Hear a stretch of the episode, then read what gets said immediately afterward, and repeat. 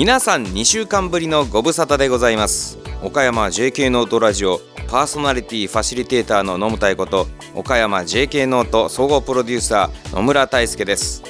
この番組は私野村太が応援する岡山 JK ノートの活動や今ホットな岡山県内奉還町商店街のニュースそして商店街のおすすめのお店を紹介したりと岡山の今を感じていただくプログラムです。そして若者と大人の社会をつなぐをスローガンに高校生たちも含めてさまざまなコーナーをお届けします。今高校生たちは何を考えて何を訴えたいのかということにも深く切り込んでいきたいと思います。この番組がこれからの持続可能な社会を形成するきっかけになればと思います。さてこの番組は毎月1日と15日の月2回各週で配信をしているんですけれどもさあすっかりねもう秋らしくなってきましたが第7回の配信張り切ってまいりましょう。岡山 JK ノートラジオ。この番組は若者の成長をバックアップする一般社団法人 SGSG の提供でお送りします。野武大先生のピックアップニュース。さて野武大先生のピックアップニュースをお届けします今回から私野武大のマイニュースを好き勝手にお届けするコーナーになってしまいました。そんな自由な野武大のお相手にはフリーアナウンサーの加藤正美さんお願いします。はい野武大先生よろしくお願いします、はい。早速ですけども、はい、今回はどんなマイニュースでしょうか？はい。今回はですねユースセンターを作りたいというような話題を持ってきてまいりました。うん、はい、ユースセンター、はいユースっていうのはまあ若者って意味、はい、センターっていうのはそこに集まる場所みたいな、うん、そういった意味なんですけれども、まあ、ユースセンターっていうのは実は正式な言葉でもありまして、はい、いわゆるユース中高生世代がですね家庭でも学校でもないいわゆる第3の居場所としてあるもので休みの日とか放課後を過ごすことができる、えー、そんなところになっていますでこれね結構全国にはお役所がお金を出してですね、はい、公営のユースセンターとして作っているところが多くて京都とか名古屋とか尼崎とか札幌とか東京とかたくさん結構このユースセンターっていうのがあの行政が作ってるのがあるんですけどなんとね岡山にはないんですね。野谷先生、はいはい、私そのユースセンターが行政が作ってるものがあるっていうのも結構意外で、はい、えー、なんかすごい良さそうっていうのと、はい、え岡山ないの？っていうのを今思ってます。そうなんですよ。はい、まあいわゆるもっとちっちゃい子が行く児童館っていうのが、まあ、岡山にもそれはあるんですけども、分かりやすく言うとその児童館の中高生バージョンみたいなそんなあの位置づけだと思ってほしいんですけどそう言うと児童館の中高生バージョンだとなんか行政でやってもいいなって思うんですけどもね。岡山はないんですよ。ないんですね。えー、どこにできるんですか？そうなんです。あのねその前にですねなぜ岡山にないかなんですけども、うん、まあ、全国にユースセンターがあるというので私ももう大体4年前ぐらいから市役所であったり行政の方に岡山でもその行政主導のユースセンターっていうのは作った方がいいんじゃないですかと結構割とちゃんとした公の場で有識者として出た会議の場でも言ったことがあったんですけどもその度にのらりくらりとはぐらかせられてですねしまいには今岡山市ではユースに対する支援の優先順位は低いのでまあやりませんよとはっきりと言われてしまいまして。そうですか、公費で作ったりはしないと、うん、しないと。じゃあ必要性はないというふうに受け取られてしまいますよね、うん、市民からは、うん、というようなあの認識だったのでだったらこの辺でね私飲む隊の反骨意識が出てしまいましてですね、えー、行政で作らないんだったら自分で作ってしまおうと、はい、これ民間のユースセンターとしてオープンをさせたいなと思って今作る準備をしています。はいということは、はい、場所は？ここ、そうですね。宝冠町ですね。はい。そうなんですね、はい、じゃあどんなものをこう具体的に今構想を練ってらっしゃるのかっていうところが次聞きたくなっちゃいますけども。はい。あのですね、はい、居場所というものに関しても私いろいろ考えるところがあってですねどういうのが一番居心地がいい場所なのかというとこれ3つあるんですよまったりできて、はい、静かにできて、うん、みんなでワイワイできてっていう3つのこの性格があの全部満たされる場所これがいい居場所なんですよね。うん、いやもう最高ですよね。最高でしょ？私も欲しいなね、大人でもいいですよね。はい。なんかねまったりドリンク飲みながら漫画読みながらゲームしたりしつつあるいは静かにね読書したりあとは勉強したりとかする場所もあったりこれ静かにスペースであとはあのみんなでこのワークショップしたりとかなんかディスカッションしたりみたいなワイワイできるようなそんな場所まったりの間静かな間みんなでワイワイする間みたいな感じで、ね、3つのあの性格がですね同時にそんな場所を作りたいなと思っていて、はい、今計画をしています。えー、じゃあこの後は具体的にメンバーを揃えたりだとか、は場所をどこに設定するだとか、はいってことになりますよね。そうなんですよ今ね私の SGSG の持ってる事務所っていうのがちょっとね手狭になってきてますので最近もう一箇所はい。近くに SGSG の近くにほ同じ宝冠町商店街の中にいい物件があったのでそこ借りてやろうかなとそうですか。思ってるんですがはい。そこめっちゃボロいんですよあ、そうですか。はいそれは、築60年ぐらいの、はあ、ちょっと歴史のある。はい、えー。ちょっと壁が水で染みてたりとか、ちょっと床ビー玉置いたら転がりそうな雰囲気のそうなんですね、はい。ということはちょっと工事とかリフォームしないといけない。大規模な工事リフォームしなきゃいけないので、えー結構ねあのおお金もかかっちゃったりするので、えー今これからまずユースセンター作りを一緒にやりたい仲間と、うん。あとユースセンター作りを応援してくれるスポンサーの皆さんお金協賛金とかね、はい。えー応援してくれる皆さんを同時に募集をかけていてですねぜひこの民間のユースセンターの実現に向けて11月から本格的に動こうかなと思っていて10月は準備期間にしようかなと思ってます。では野村井先生ユースセンターができたら、はい何を一番したいか。そうですねやっぱりいろんな中高生に来てもらいたいのでまず人が集まる人が来たくなるようなポイントっていうのは美味しく楽しくなきゃいけないんですうん。一番はあの美味しいものを提供して楽しめる場であることが一番だと思いますのではい。ちょっとね飲食店カフェのようなものを一番あの表玄関に置いて営業しながらでそこでですねあここは美味しくて楽しい場所なんだっていうふうに中高生の皆さんに認識してもらってどんどん奥へ奥へ入ってもらってそこでワイワイしたり静かにしたりまったりしたりしてもらいたいなと思っています。はい、いやすごくいいじゃないですか、はこの宝冠町のねなにぎわいの一つにもなりそうですから、楽しみですね。はい、商店街のね、皆さんとも一緒に作っていきたいなと思っています。はい。11月13日土曜日現地説明会を予定しているということで、詳細は決まり次第公開というふうに告知されているはい、宝冠町ユースセンタはい。ーというページがありますね、はい。先生じゃあこちらで検索をすれば今はい。先生がおっしゃってくださったようなユースセンターのまあ意義とか、はい。今後の展望のようなお考えの部分を読めるはい、見られるということですね。そうですね。はい。今日のピックアップニュース宝冠町のユースセンターの話題をお届けしました。楽しみですね。はい、あの来年にはできる予定ですので、えーぜひぜひその作っているプロセスにも注目してください。それでは以上野本先生のピックアップニュースのコーナーでした。さて次のコーナーは勘介のこれだけは言いたい。言いたい。言い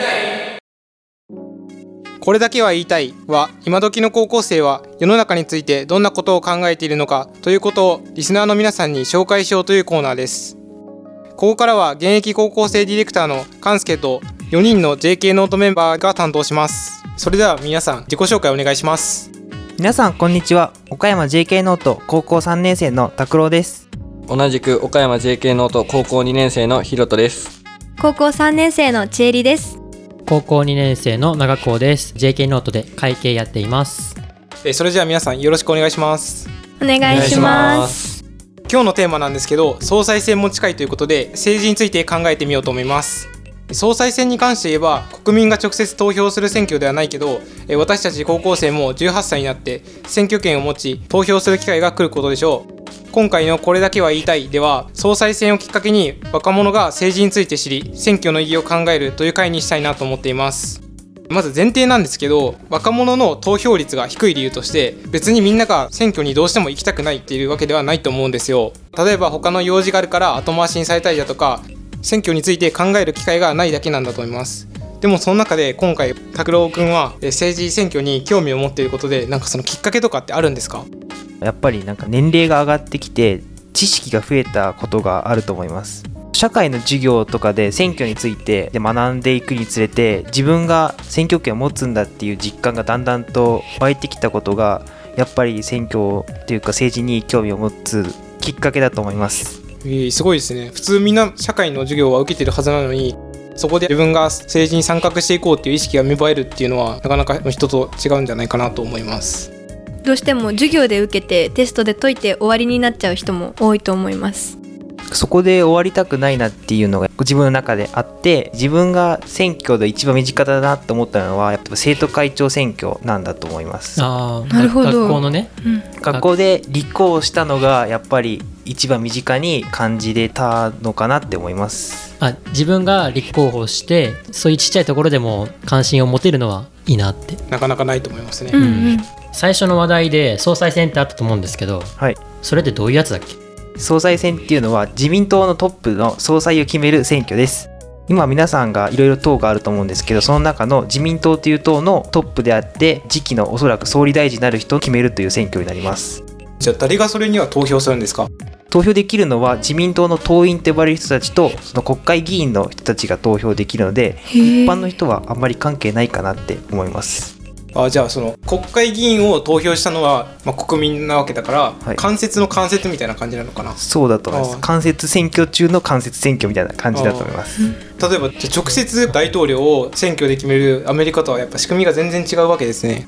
私たちが選んだ人が選ぶってこと？そう。あちなみに総裁選の候補者って何人だったっけ？3人でしたっけ？4人か。4人4人。4人。四か私誰一人知らなかったかもしれない。みんなどこで見つける？そういう情報。テレビ？えでもネットじゃないかなやっぱ。私ツイッターとインスタしか見ないから。一番多いのは選挙関連で言ったら TikTok えー TikTok で回ってくるへーそう TikTok ここで？初めて。そうえー TikTok ってさ結構アニメとかさゲームとか上げる人多いじゃん、うんうんだからそれ関連でその誰だったっけその女の人がアニメとかゲームを制限するっていうのを公表してるなんか形になってるから。えそんなこと言ってる人いるの？え血の出るゲームダメそとか。う血の出るえ血の出るゲームとかうん人殺したりするゲームとか言ったら今の e スポーツの前線でその貼ってるゲームを全てダメにしますよって言ってるからすごいなんかネットの人たちは怒ってるんだよねへえ他の候補者のなんか人のなんか情報とかは知らないの？全く知らない。全く知らない。逆にその人しか出てこないよえー、あー。よよっぽどだね、うん、その人が本当にもうよくないよくないよくない。ゲーム好きなみんなをそう。敵に回して。そうだからそう多分 TikTok とかでそういうコメントしてる人は逆にその人以外だったら何でもいいかもしれない。あその人を叩きたいだけみたいな。あと河野さん。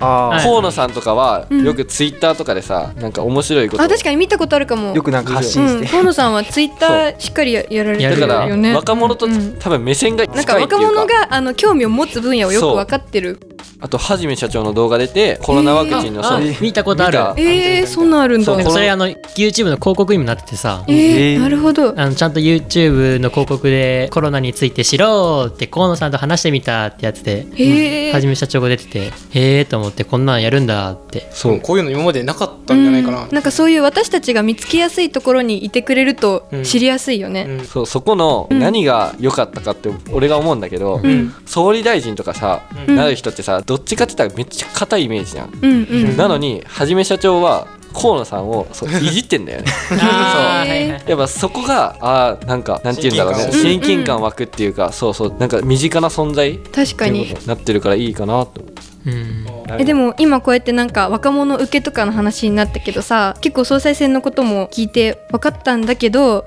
私2 3 0代が全員投票しても40代が40%を投票するだけで人工的に票数が負けてしまうっていう話を聞いたことがあってそれでも私たちが投票する意味ってあるのかな、それはもう20代30代が少子化で少なくなっていくから、うんうん。だから私たちがどんなにゲームやりたくってゲーム規制する人を選ばなかったとしてももし4 5 0代の人たちに受ける政策があってその人たちが40%でも投票してたら私たちが全員投票したとしてもダメかもしれないってこと、絶望的。やな どうしよう。話だけ聞くとなんかうん。未来が。やっぱ今のおじいちゃんおばあちゃんたちって多分ゲームはダメっていうその女の人と同じ意見だと思うんだよね、でそもそもなんか選挙ってさ投票してもその国の動きがすぐ変わるわけじゃないやん。確かに。確かに。うん。自分の言ったことがなんかちゃんと反映される感が全くないっていうか、うんうんうん。自分の思ったことをやってもなんか無力感しかないけどみんなどう、うんうん。確かにその、自分の一票がすごい大きいわけではないね。ないないうんというか選挙という形を取っているからそれはもう仕方ないのかな、まあ、諦めるべきなのかそこは。大きくも変わらないし早くも変わらないってうん。いう状況はもう受け入れるしかないんかなっていうのみんなどう思う？でも本当に変えようと思っている人がいたら、うん。多分その人が議員になると思う、あー。俺はね。みんなの俺はの自身で。集めるってこと？そう。僕はこう変えたいって本当に思っている人だったら多分議員にもなって他のみんなの人に僕のアイデアいいんじゃないですか？とかって言って訴えてくるんじゃないかなって俺は思うから、まじゃあその一人が誕生するまではあ まあね、そうそうそうね。そうなるとなんかまた変な話になるか。ああ。そっかうん。そういう人が出てきたらついていきやすいけどそもそもいるかもわからないしどうなっていくんだろうね。でもやっぱゲームとかねアニメ規制されたら嫌だね。そんな未来は嫌だね。うん多分ネットの人たちはね炎上とかってしたらみんな叩くじゃん。うんあうん。でももうその人が当選しちゃったらもうしゃあないってなると思う。もう仕方ないって。それはそれで受け入れるってこと？もう受け入れると思う。だから選挙途中とかにやばいこの人がそのゲームとか規制する人が1位だっていうので多分炎上したら、もうその若者たちがやばいやばいやばいってなって投票するから多分それもそれでねどうなんだろう。ちゃんと若者の意見がちゃんそうと若者の意見がうんうんそれで通るかもしれない、逆に規制されることになった方が焦るかもね。逆にみんなが。やばいやばい。それだから若者の人がみんな投票に行こうって思った時にさううん。んどこでやってる？投票って。それもわかんないや全然。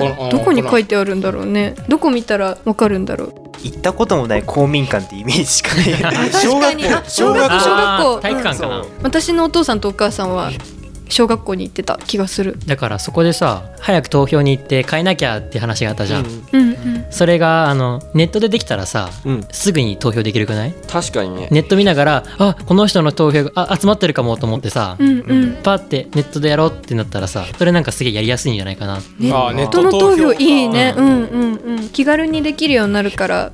ツイッターの投票欄みたいな感じで。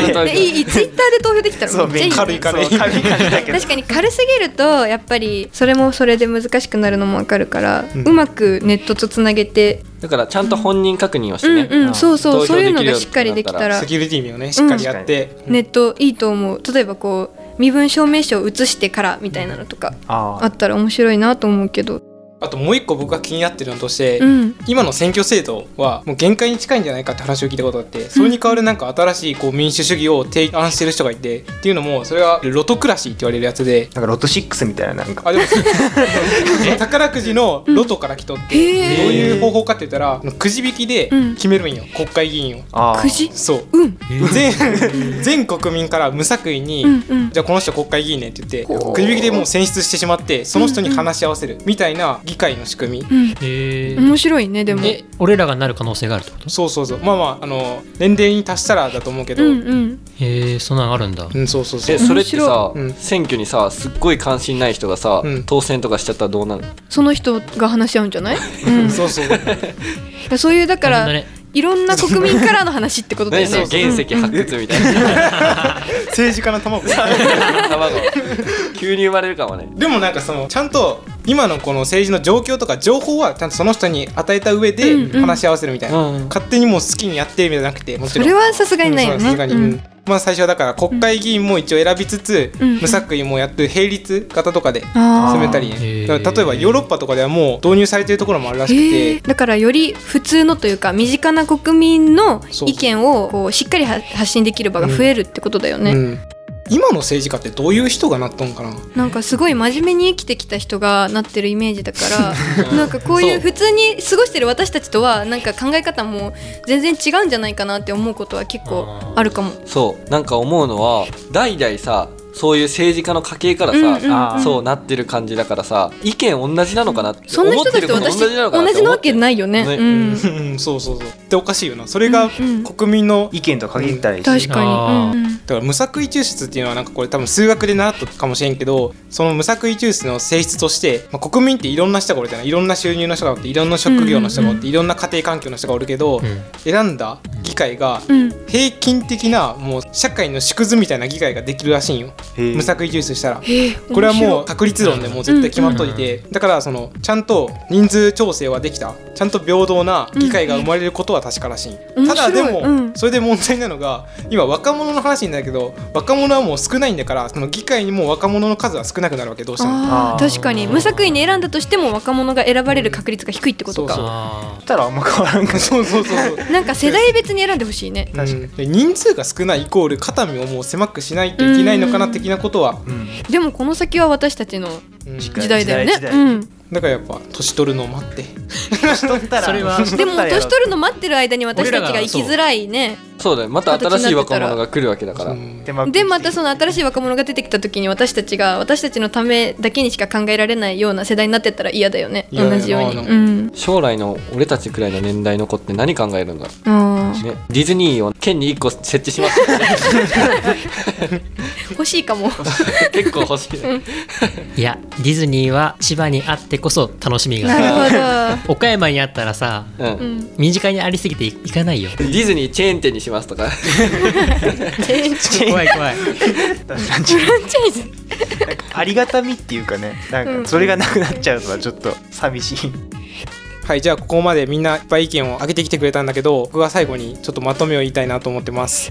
今の政治家ってなんか僕らが見ててすごい曖昧なことを言ってるような気がするんだけどそれってなんか国民が曖昧な質問をしてるからっていうのも原因の一つだと思ってます。でそれを変えていくには厳しい具体的な質問を国民がしていかなくちゃいけないんだけどそれの一環が多分選挙なんですよ。だけど別に政治家に対してこう疑問を投げかけていく機会って選挙に何もこだわることはなくてまあ、そのさっき言ってたみたいな選挙自体の仕組みを大きく変えるっていうのは難しいかもしれないけど訴えかけていくことは全然できると思ってて例えばデモとか直接的なことでもいいしあの僕たちがやってる18サミットも大きく見れば政治参画に意欲を見せているっていう一つの政治活動だと思うんですよ。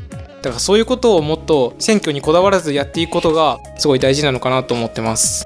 これはあくまで JK ノートメンバーの意見なのでよかったらリスナーの皆さんも意見があればどしどしメッセージを送ってきてください。では引き続きこのコーナーは世の中に対して高校生がものを申していく切り込んでいくそんなコーナーにしていきたいなと思っています。以上勘介のこれだけは言いたいでした。ここからはこのコーナーをお届けします。題して集まれ。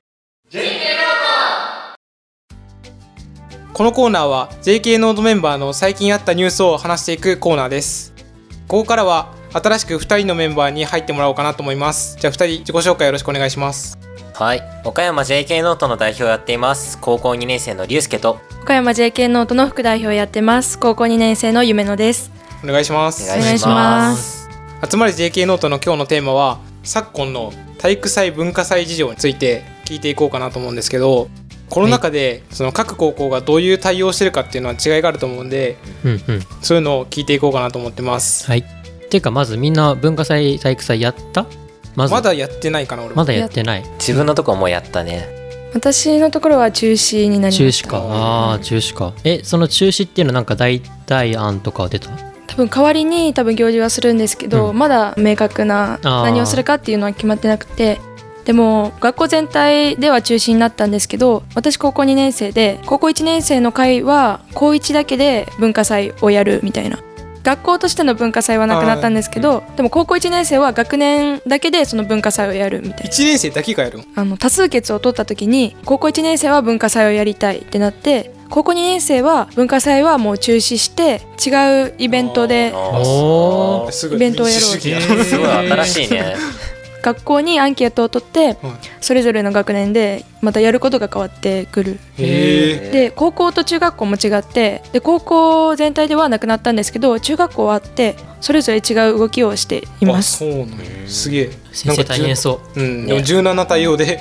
うん。すげえな。うん。うん、僕の高校は文化祭も体育祭もやることできて。おおどうでした？まあ楽しかったですよ。ただ特に文化祭なんてステージでなんかバンド的なことをするのとかそういう系がまず一切なくなって、最近学校で流行ってる Google のクラスルームに動画を上げるっていう。それだけで終わる。やりました。ある？ありますあるあるあるあるある。あの本当に一番いいのはもちろん体育館に行ってジャーンってなってるところでライブみたいな感じでできるのがそれはもちろんいいんだけどそれがやっぱできなくって動画を撮ってパフォーマンス披露みたいなことはできたりしたりあとはえそれはどのタイミングで見るの？期間がなんかある？期間があるし俺らの学校は中高一貫だから、うん。クラスの展示とか部活の展示とかはあるからそれは校内見て回るんだけど、ステージ系はなくなった。ステージ系がなくなって代わりに動画になった。そう動画になって全員が一斉に校内歩き回ると、それこそ密になっちゃうから、ね。中学と高校で分けて中学生の生徒が校内回って展示見てる間は高校生は教室待機っていう。へでその教室待機の時にステージの代わりの動画を見たりすることができる。あととかっていう形になったりして、まあ、その逆もあるんだけど。その動画っていうのは自由閲覧みたいな感じ？それとももう強制で見るみたいな感じだった？あー俺らのクラスはクラス委員っているじゃん。うん。その人がなんかまあクラスの様子見ながらこれ見るってきた感じで。へえそまあ俺らのクラスは結構フリーな感じだったなんかその動画の話でいくと自分の学校はステージしか逆になくってただその体育館に人が入れれないからその体育館で映像を撮ってそれをズームで配信するみたいなあそれぞれの教あ室そうだから言ったらまあ強制的に見せられてるみたいな感じで、その自分も軽音部だから一応ギター弾いたりとかしたんだけどもうだ誰もいない空間に向かって見ててねみたいな感じで弾いてるみたいになってて まあ弾いてる側寂しいしなんかめっちゃ笑う やんめっちゃ受けてるけどいや見てる側としてもなんか結構強制で見せされなんか見せられてる感あるじゃん。だから実際なんかやってる人とかによってすごい面白い面白くないっていうのが分かれたのかなっていう文化祭だった去年そんな感じだったな俺も。ああね。あーまあ俺ねそれで先生に一つだけこんな企画どうですかって言ったのが、うん。学校の複数の場所でそれを YouTube で流すの、うん。YouTube ライブで。でもうそれぞれのみんなが3箇所で行われてる好きなやつを見る。それやったらさそのさっきの言ってた強制っていうのはさ解消されるしさ見たいの見れるしさちょっとなんかほ他のところ行きたいなと思ったらチャンネル変えてさライブ変えたらさ、結構行きませんか？自由度が出るよね。そう。ん。うがいいんかなって俺思って勝手に言ったりしたけどそんなんめんどくせえじゃんやめようやって。やっぱり YouTube ってなるとなんかそういう権利とかいろいろ絡んでくるからなかなか難しいところはあったりするよねあそっかだから。そうそう。ああクラスルームだったらね学校の中のローカルだから、うん。あんまり気にしないんかな。逆に来年とかその次の年とか、まあ、コロナが収束してるかどうかわからないけどどういう文化祭をやっていきたいなとかあります？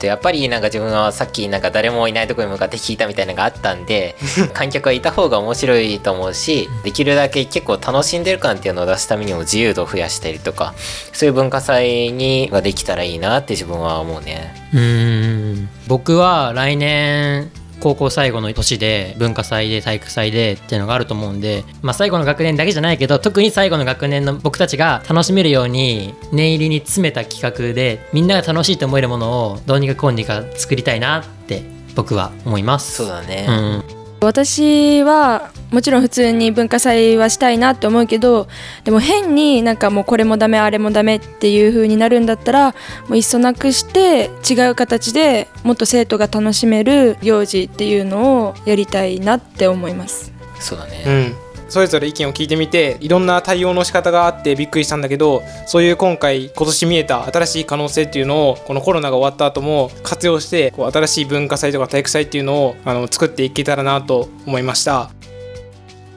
以上集まれ JK ノートのコーナーでした。お届けしてまいりました岡山 JK ノートラジオ。そろそろお別れの時間となったんですけれどもえー、と今回高校生めちゃめちゃ喋って選挙のことやら文化祭体育祭のことやら本当に等身大のお話が聞けて面白いなと思いました。さてこの番組では皆さんからのメッセージやご感想をお待ちしております。こんなコーナーやってみたらどうとかうちのお店に取材に来てよなどのメッセージでも OK です。番組へのメッセージの宛先は info.jknote.work info.jknote すべて小文字で jknote.work までお待ちしております。次回の配信は10月15日金曜日21時頃を予定しています。詳しくはホームページや SNS などをチェックしてください。それでは次回またこの番組でお会いしましょう。お相手は岡山 JK ノート総合プロデューサー野村大輔でした。岡山 JK ノートラジオこの番組は若者の成長をバックアップする一般社団法人 SGSG の提供でお送りしました。